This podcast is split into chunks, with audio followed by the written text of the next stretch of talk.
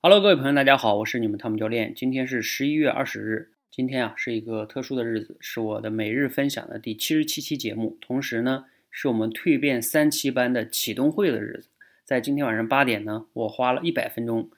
播了我们的直播了我们的蜕变班三期的启动会。在会上啊，我们大概的流程呢就是这样的：第一方面呢，我自己做了个主题分享，二十一天助你迈出口才蜕变的第一步，大概讲了二十分钟。同时呢，后边的大部分的时间呀，都是我们的学员在讲他们加入蜕变班的原因呀，包括他们的目标计划呀，等等等等。在这里边呢，有一个同学啊，他分享了一个点，让我觉得挺有思考和启发的，也就是今天节目的主题：控制力强的父母造就了孩子的差口才。好，有的人可能会好奇了，哎，控制力强的父母跟孩子的差口才有什么关系呢？其实啊，这里边背后的逻辑呢是这样的：所谓的控制力强的父母呢，就是指啊，具体体现在哪里呢？就是他对孩子的言语行为都有自己的一套一套的标准，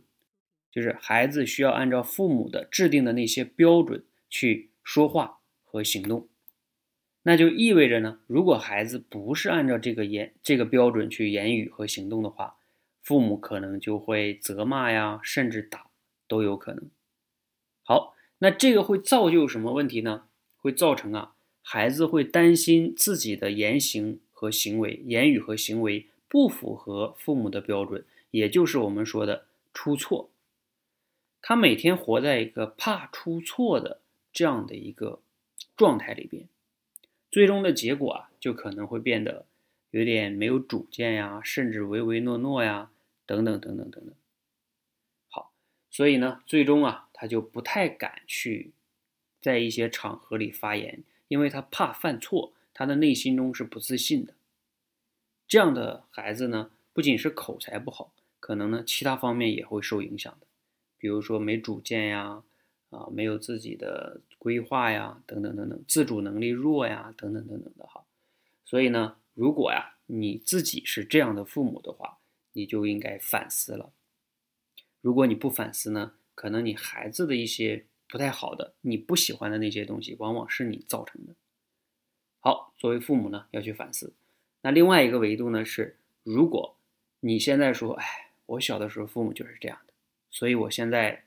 嗯也不太好，口才也不太好，也不太自信。但是我想跟你讲的是呢，要去原谅你的父母，因为你的父母呢，他也不是完美的人。他们也有他们的不足啊和提升的地方，虽然说给你造成了一些不太好的影响，但是呢，毕竟有的时候哈，父母的这种控制力强也有好处的，他会让你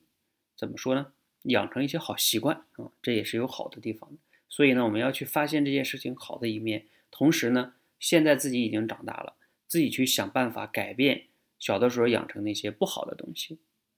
然后呢，这样的话呢，你也可以慢慢变得更好。如果你非得去纠结于怪父母的话，也没有什么意义，因为事情已经过去了。好，希望呢今天的分享啊对大家有所帮助，尤其是做父母的，一定要对你自己的控制力有一个反思跟觉察，否则呀，这个控制力产生的坏的结果，可能你确实培养出了一个听话的孩子，但是听话的孩子呢，往往不代表一个成功的孩子。希望呢。